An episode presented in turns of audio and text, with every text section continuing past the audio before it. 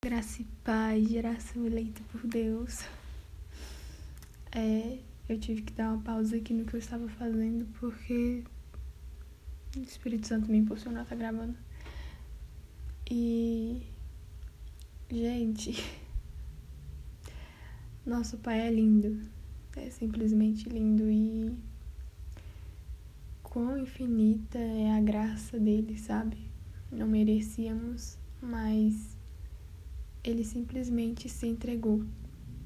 E lendo aqui a parábola dos lavradores maus, que se encontra em Marcos 12, é, fala que o, o chefe lá deixou os lavra, alguns lavradores, né, para cuidar da sua vinha e tudo mais, e no tempo da colheita ele enviou seu enviou um servo e depois enviaram vários e tipo mataram todos. No final ele enviou o filho.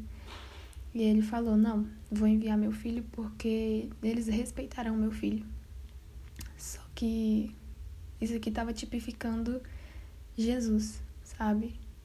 Porque Deus enviou vários profetas e as pessoas desacreditavam e, enfim, mataram, espancaram, fizeram tantas coisas, simplesmente rejeitaram aquilo que Deus estava ali, sabe, entregando para eles.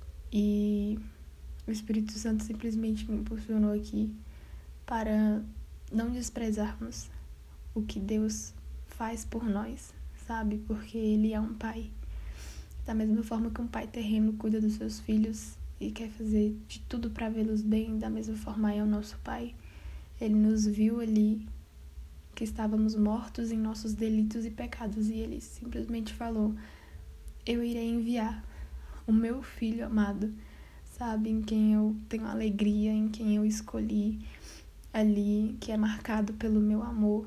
Eu vou enviar ele para que ele salve toda a humanidade, para que eles vejam sim o quanto que eu os amo, o quanto que eu anseio por relacionamento íntimo e profundo com cada um deles, para que eles entendam que eles são criação minha, sabe? São obras das minhas mãos.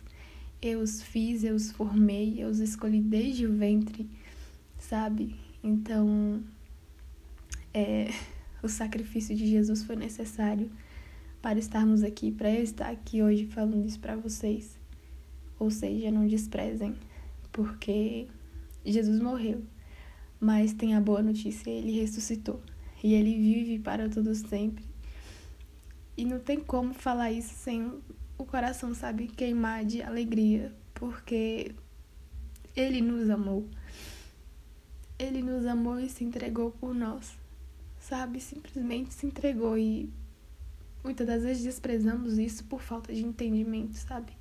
Muitas das vezes focamos só no sacrifício de Jesus e esquecemos da ressurreição, mas eu quero lembrá-los nessa noite, nesse dia, no independente do horário que você estiver ouvindo.